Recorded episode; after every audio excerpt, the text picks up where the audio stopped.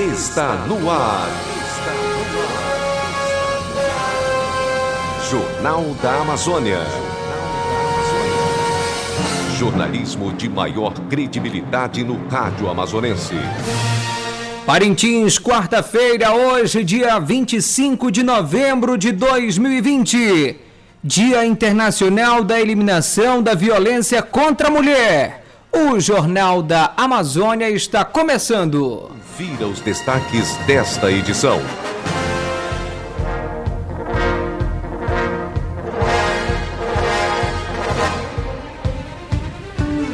Polícia Militar prende envolvidos no assassinato de criança indígena na zona rural de Barreirinha. O FAM Parintins organiza possível retorno das atividades acadêmicas. Boi Caprichoso intensifica reuniões para a realização de live para apresentar novo levantador de toadas. Congregação Mariana Nossa Senhora das Graças nomeia nova direção. Novembro Azul, Amazonas apresenta tendência de redução de óbitos por câncer de próstata. Ministério da Saúde lança campanha de combate ao mosquito Aedes aegypti. Polícia Civil alerta a população sobre golpes na Black Friday. Estas e outras notícias a partir de agora no Jornal da Amazônia.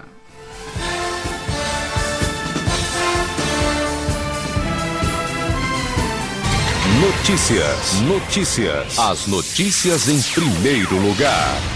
12 horas e 4 minutos. Bom dia. Educação. A Defensoria Pública do Estado do Amazonas iniciou segunda-feira, dia 23, o programa de pós-graduação para defensores e colaboradores da instituição, em parceria com a Universidade Federal do Amazonas, a UFAM. A aula magna do curso de especialização em prática defensorial foi ministrada pelo desembargador Flávio Pascarelli e contou com a participação do professor João Thomas, o programa, com previsão de conclusão em dois anos, é fruto de acordo de cooperação firmado entre as instituições para promover o intercâmbio de conhecimento e aperfeiçoamento da formação de defensores públicos, servidores e colaboradores. A parceria institucional tem por objetivo, a partir da realização de cursos de especialização, estimular e realizar programas de cooperação em assuntos técnicos, científicos, educacionais, sociais e culturais. O Instituto de Ciências Sociais, Educação e Zootecnia, o ICSES, da Universidade Federal do Amazonas, a UFAM, busca adquirir materiais de consumo e permanentes para o possível retorno das atividades acadêmicas, ainda sem data definida. De acordo com a diretora do Instituto, a professora Sandra Helena, está em aberto o processo de licitação para serem comprados esses materiais necessários para a manutenção da instituição e o retorno seguro das atividades acadêmicas. A universidade ela já vem há alguns meses discutindo a retomada, as estratégias para a retomada das atividades presenciais. E aí é necessário, né, adquirir todos esses bens, né, todos esses bens não, mas todos esses materiais para que a universidade esteja preparada para tal retorno. É um, nós temos pregões acontecendo, né, que são licitações de materiais de consumo para o expediente do Instituto, é, para atividades administrativas, atividade dos professores, materiais de laboratórios, mas os materiais mais importantes que nós estamos adquirindo são para as ações de enfrentamento à Covid. Então, estão sendo comprados mais de 21 itens, que estão desde materiais para higienização do Instituto, é, tapetes higienizadores, é, dispensadores de álcool gel. Sandra Helena garante ainda que se pretende, de acordo com o sucesso ou não do pregão, adquirir dispensadores de álcool em gel para todas as salas de aula e laboratórios.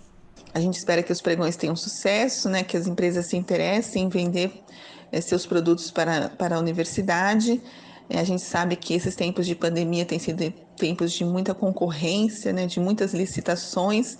A gente espera obter sucesso aí com o nosso pregão, que eles são de suma importância para que a gente possa pensar aí melhorar as condições de biossegurança para o retorno das atividades na comunidade, da comunidade acadêmica do Instituto. As aulas presenciais na universidade estão suspensas desde março devido à pandemia do coronavírus, sendo realizadas somente de forma remota. A Fundação Nacional do Índio, a FUNAI, abriu edital de seleção para estágio remunerado voltado a estudantes dos nível ou níveis médio e superior com prazo de inscrição até o dia 3 de dezembro. O processo seletivo destina-se ao preenchimento de vagas existentes e à formação de cadastro de reserva.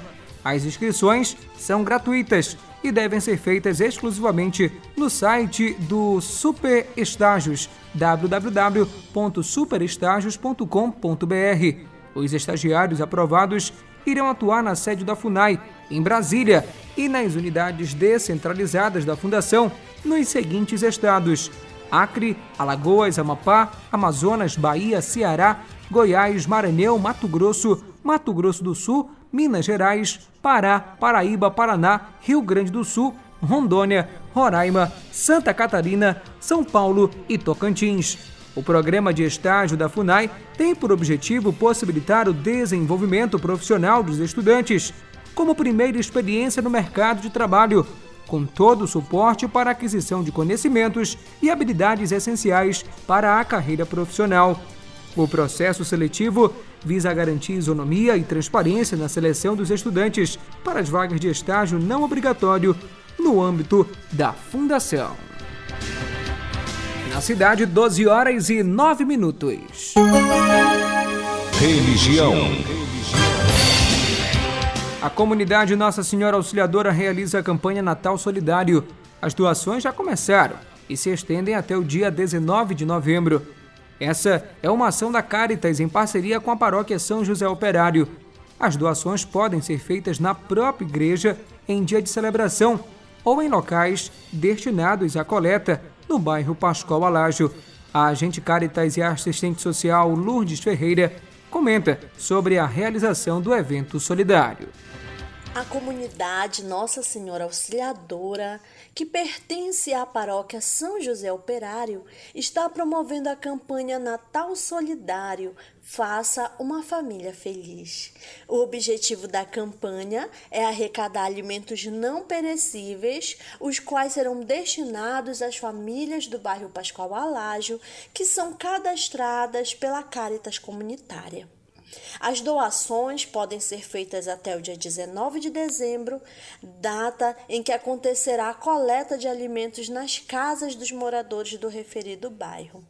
E as pessoas que desejarem colaborar com a campanha podem deixar suas doações na igreja ao final da missa de domingo ou durante a semana nos pontos de coleta disponíveis na Avenida Brasil. Você, de coração generoso, também pode nos procurar, entrar em contato e fazer a sua doação. Participando conosco dessa ação, você estará colaborando para que a ceia de Natal das nossas famílias sejam mais felizes. A congregação Mariana Nossa Senhora das Graças da Paróquia de São José Operário realiza, dia 8 de dezembro, às 9 horas, a apresentação da nova diretoria e conselho fiscal na ocasião, haverá aclamação ou nomeação e posse dos diretores e fiscais da referida congregação. De acordo com o atual presidente Adilson Natividade, os demais diretores, sócios e demais simpatizantes são convidados a participar, quando nesse dia também se apresenta a diretoria do Santos Futebol Clube, time pertencente à congregação mariana Nossa Senhora das Graças.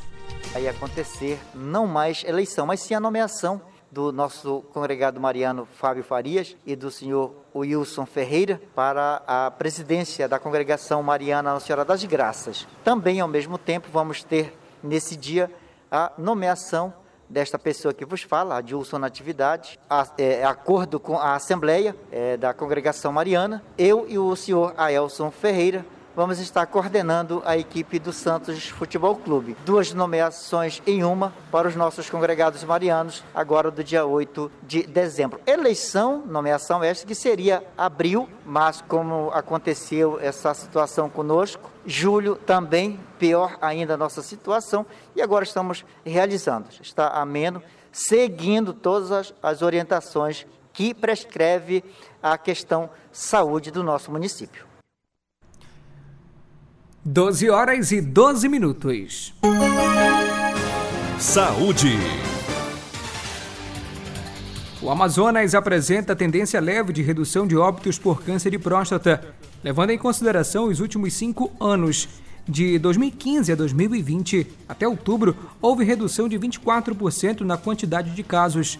O dado é do Núcleo de Sistema de Informação da Fundação de Vigilância em Saúde do Amazonas e foi apresentado no evento de prevenção à doença, realizado nesta terça-feira, dia 24, em alusão ao Novembro Azul. Um dos principais fatores relacionados ao câncer de próstata ainda é o diagnóstico tardio da doença. Detalhe o cirurgião oncológico da Fundação Centro de Controle de Oncologia do Amazonas, Paulo Mendonça. É, o câncer de próstata, o principal fator relacionado ao câncer de próstata é ser homem e envelhecer. E nosso objetivo para a gente conseguir controlar a mortalidade e a, a, o sofrimento relacionado ao câncer de próstata avançado é fazer o diagnóstico precoce e o diagnóstico quando o paciente não tem sintoma. Então, a partir dos 50 anos, para a maioria dos homens, e se você teve algum familiar com câncer de próstata, pai, irmão ou tio, o ideal é que comece já a fazer mais precocemente, a partir dos 40 anos. É, e o nosso principal foco, como na mamografia para a mulher, é fazer o diagnóstico precoce antes que você consiga palpar esse nódulo. É, a partir do momento que você faz os exames de screen e faz o diagnóstico do nódulo de, de, de, de próstatas, às vezes sem depois que você faz o toque, você não sentiu o nódulo e o ultrassom mostrou esse nódulo, o PSA mostrou que tem uma alteração e você faz o diagnóstico ou T1 ou T2, que é um tumor ainda pequeno, é, a sobrevida em 5 anos é de quase 95 a 100%. E de, comparado com o paciente que a gente já pega quando ele já tem sintomas. Quando ele está com sintomas, está com sangramento, dificuldade para urinar, então já é um tumor avançado para o câncer de próstata. Então, nesse caso, ele vai ter uma sobrevida de 25 a 30% em 5 anos. Mas tem tratamento, mas não vai ser mais a cirurgia vai ser radioterapia, vai ser quimioterapia, hormonioterapia. Então, nosso principal foco e objetivo no Novembro Azul, mas que o Novembro Azul se repita em dezembro, em janeiro, fevereiro, é que a gente consiga fazer a detecção precoce da, do câncer de próstata. Em tempos de Covid-19, não podemos esquecer da dengue. Neste ano, o assunto está meio apagado, o que não quer dizer que o mosquito da dengue não esteja fazendo vítimas por aí. Em 2020, 971.136 casos da doença foram registrados e 528 pessoas acabaram morrendo. A campanha do Ministério da Saúde vai passar nas rádios e TVs até o dia 31 de dezembro.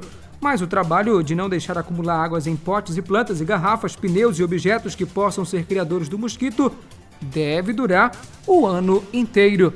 A luta contra o Aedes aegypti e as enfermidades como dengue, chikungunya e zika continuam no Brasil. A afirmação é do secretário de Vigilância em Saúde, Arnaldo Medeiros. É extremamente importante falarmos que a luta com o mosquito continua e continua forte. E daí a gente precisa do apoio e, da, e da, do incentivo cada vez mais dos nossos agentes de combate à endemia. O sucesso disso depende muito de vocês e por isso a nossa gratidão. E esse, e esse ministério tem sim investido em inovações tecnológicas e em projetos de acompanhamento a que nós chamamos carinhosamente de, de Vigiarbo, que são estratégias integradas para vigilância, prevenção e controle das arboviroses no Brasil. A gente faz isso estimulando projetos de pesquisas, como projeto de pesquisa sobre vetores, como temos o projeto de, de, de pesquisa do Volbáquia, que começou no Rio, mas temos no Mato Grosso, Minas Gerais, uh, Mato Grosso do Sul e em Petrolina e Minas Gerais, e vamos expandir em 2021 né, para o Paraná, para Brasília, para o Amazonas e para Fortaleza. É, é o projeto Volbáquia crescendo no nosso país, isso é extremamente importante. Nós temos uma vigilância contínua baseada em eventos, que se constitui o nosso Infodengue. Temos estruturas de pesquisa sobre a doença, temos uma contínua vigilância dos vetores, né? O monitoramento entomológico do uso de armadilhas é extremamente importante para avaliarmos cada vez mais ah, o comportamento biológico desses vetores. Temos também o controle de vetores pelo óbvio, né? O uso de, de inseticidas, ele é fundamental, faz parte do projeto, da, da estratégia de combate a, a, aos, a, ao mosquito. E temos a, clareza de dizer que hoje todos os nossos estados e municípios estão abastecidos com seus inseticidas e estamos cada vez mais trabalhando numa modelagem e vigilância participativa para o combate ao mosquito. Em Parintins, 12 horas e 18 minutos.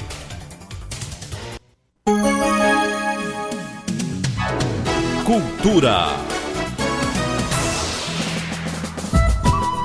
O Boi Caprichoso escolheu Parintins para sediar a live de apresentação da nova voz azul e branca. Os membros da diretoria e do Conselho de Arte ajustam os detalhes finais para a estruturação do mega evento, que contará com a presença de todos os itens individuais. A festa ocorre no dia 5 de dezembro, um sábado, e será transmitida ao vivo para todo mundo por meio das plataformas online do Boi Negro da cidade. O presidente do Conselho de Arte, Eric Nakanomi, destaca que a festa proporcionará grandes momentos de emoção e alegria ao torcedor. Essa voz da cultura popular, essa voz da cultura cabocla, essa voz da floresta, essa voz da francesa do Palmares, a voz do boi caprichoso. E o caprichoso vai preparar com muito carinho, aí, com toda a garra, com toda a raça. O caprichoso é resistência, o caprichoso é força, é garra. Vai fazer com certeza um espetáculo lindo, inesquecível. A presença dos nossos itens individuais, de alguns cantores, de alguns grupos que compõem é, o boi, Trupe, CDC e outros que nós ainda vamos revelar no decorrer da, da, da do, do, anúncio da programação. E com certeza a galera azul e branca pode esperar orgulho. E é isso que define esse boi ousado e artístico que é o caprichoso. O diretor administrativo Diego Mascarenhas enfatiza que o projeto para a live é ousado, com a cara do boi caprichoso. Nós vamos mostrar toda a garra, toda a força que nossa equipe tem para manter esse nível. Então a gente está aí todos na expectativa, todo montando toda a estrutura, organizando tudo para que a gente possa até o dia 5 chegar nesse padrão e mostrar uma festa muito bonita para a nossa nação azul e branca. As pessoas podem ter certeza, podem confiar no nosso conselho, nosso conselho musical, no nosso conselho de arte. Eu tenho certeza que será uma escolha muito bem feita. A Secretaria Municipal de Cultura divulgou na segunda-feira, dia 23, o resultado final das empresas e espaços artísticos culturais habilitado para o recebimento dos recursos da Lei Aldir Blanc. Fica agora a expectativa para a apresentação dos artistas que foram contemplados no edital de fomento da Lei de Emergência Cultural. De acordo com a secretária de Cultura e Turismo, Carla Viana, esse processo será publicado em breve. Falta ainda é, o inciso 3, que, é o edital de fomento, que já estamos em processo de realização, recebemos os projetos, agora os projetos vão ser analisados para posteriormente divulgarmos quem foi contemplado. Tivemos mais de 200 projetos escritos, isso é super válido perante a nossa cadeia que é imensa, né, de artistas ligados à cultura, artesanato, música, dança, literatura, fotografia, artes visuais que Parintins é muito rico. Então, estamos super felizes de ter todos esses projetos que estão concorrendo no inciso 3. Posteriormente, iremos divulgar como vai ficar a questão do, das pessoas que foram classificadas pelo inciso 3. 12 horas e 21 minutos. Polícia. A Polícia Militar em Barreirinha prendeu, na tarde desta terça-feira, dia 24, na comunidade Nova Vida, três homens, um deles menor de 16 anos, acusado de participação no assassinato da criança indígena de 6 anos do sexo feminino, encontrada morta dentro de um saco numa área de roçado. O menor acusado já havia sido detido pelos indígenas que o entregaram sob responsabilidade da guarnição militar. Pressionado, ele confessou ter participação no assassinato. Inclusive, levou os policiais até o local onde, junto com os outros dois acusados, enterraram a vítima. Os policiais militares deteram também ALS, de 42 anos, e JPB, de 30 anos, ambos acusados de participar do crime de estupro e morte da criança. Os três se encontram presos na 42ª Delegacia Interativa de Polícia de Barreirinha para continuidade aos procedimentos cabíveis, como informa o coordenador da FUNAI Parintins, Sérgio Butel. Infelizmente, mais um fato lamentável ocorrido na terra indígena Andirá Amaral, somado a outras tragédias que vêm se repetindo ao longo deste final de ano. Na madrugada de segunda-feira, uma criança de apenas seis anos foi retirada da casa dos próprios pais durante a noite e foi levada, sofreu abusos e foi esganada até a morte. Crime assim com requinte de crueldade mesmo, assim, extremamente, extremamente cruel. E logo ainda à noite começaram as buscas. Essa comunidade fica bem em frente ao local onde se localiza a barreira sanitária, onde nós temos uma equipe com servidores da FUNAI, inclusive. Então, ainda pela madrugada, iniciaram as buscas e logo no início encontrou-se uma camisa que poderia ser de um dos suspeitos no porto da praia, na da comunidade. Então, os comunitários mesmo iniciaram as, as buscas e pela camisa eles identificaram um possível suspeito, que é um rapaz já reincidente, já participou de vários outros atos de agressão. Inclusive, foi ele quem, no ano passado, atentou contra a vida de um médico do DICEI na comunidade Ponta Alegre e o agrediu sem motivo nenhum. Então, esse rapaz ele é usuário de drogas, ele é dependente químico e já apresentou muitos problemas na comunidade.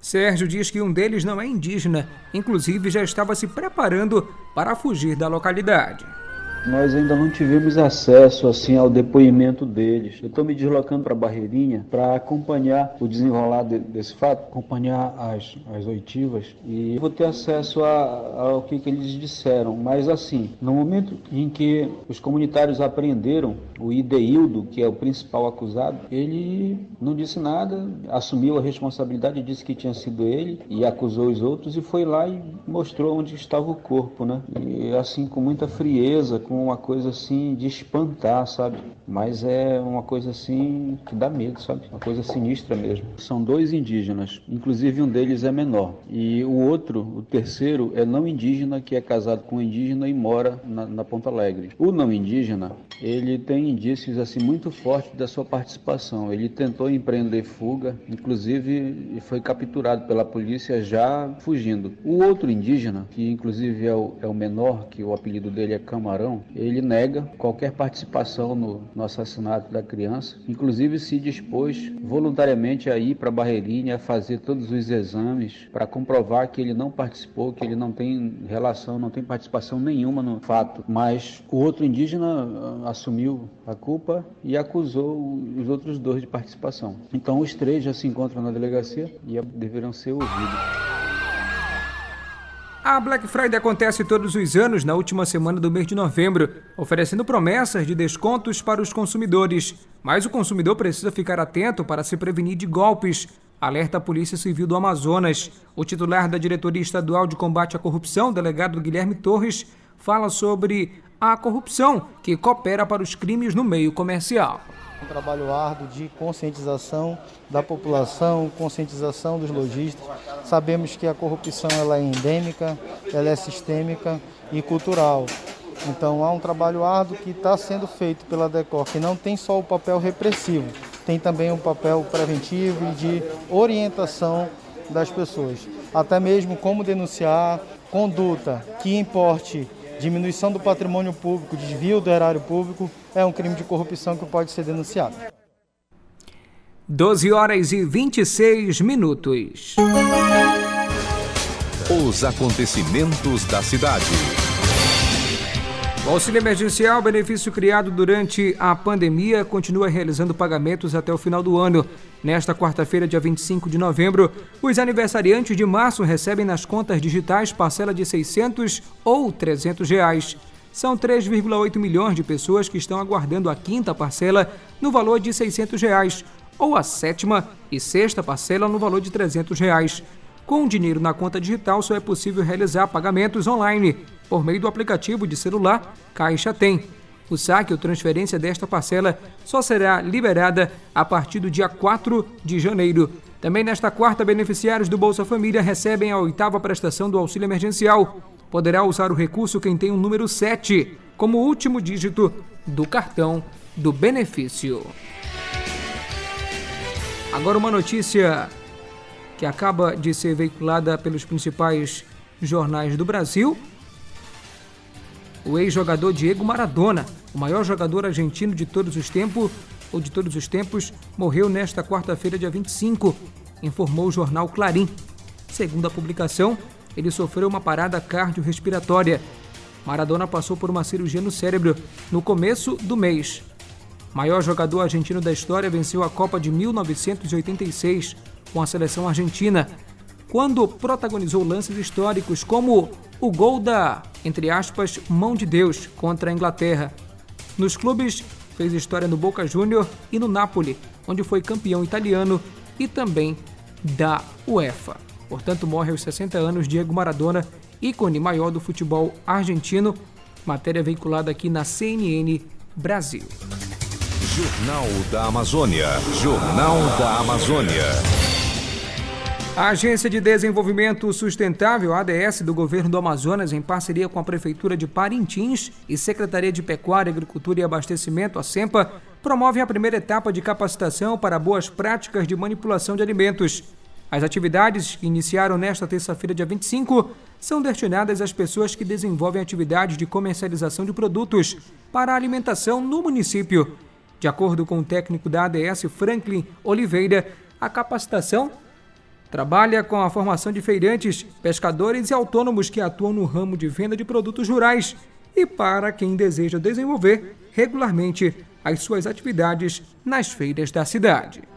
Olha, estamos promovendo aqui na Z17 o curso de Boas Práticas de Manipulação de Alimento. Esse curso visa capacitar pessoas que são empreendedores na área de produção de alimento, seja o que trabalha em restaurante, ou que tem uma banca na feira, na feira da ADS aqui, vinculado ao, à secretaria, é isso? É, essa, esse curso ele visa capacitar pessoas dentro das boas práticas de manipulação, fazendo com que essas pessoas possam estar aptas a vender seus produtos em todo o município de, de Parintins. Ainda há vagas para a formação. Os interessados em participar devem se dirigir à sede da colônia de pescadores na Baixa de São José no horário das 8 da manhã ao meio-dia, até sexta-feira próxima, para o conhecimento da documentação necessária para realizar a inscrição. Em Parintins, hora certa, 12 horas e 30 minutos. Alvorada. Jornalismo sério e comprometido com a verdade. Final desta edição do Jornal da Amazônia, uma produção e realização do Departamento de Jornalismo do Sistema Alvorada de Comunicação, emissora da Fundação Evangelho Anunciante. Mesa de áudio para Lian Cavalcante. Transmissores Agnaldo Magalhães. Reportagens Ednilson Maciel, Fernando Cardoso, Renan Mota e Marcos Felipe. Direção executiva Padre Carlos Caridade. Coordenação de programação Luceli Monteiro. Edição e apresentação Marcos Felipe. O Jornal da Amazônia é transmitido pelas emissoras de rádio do Sistema Alvorada de Comunicação, AM, FM e Rádio Online. O Jornal da Amazônia volta amanhã, ao meio-dia. Alvorada 53 anos, missão de informar, educar e evangelizar. Na sequência da programação, você fica com Meu Cristo Jovem, especial para a catequese da Diocese de Parintins. Lembrando que na próxima segunda-feira, dia 30 de novembro, retorna o Jornal Alvorada na sua TV Alvorada, canal 17.1, às 13 horas. Para você, uma ótima quarta-feira.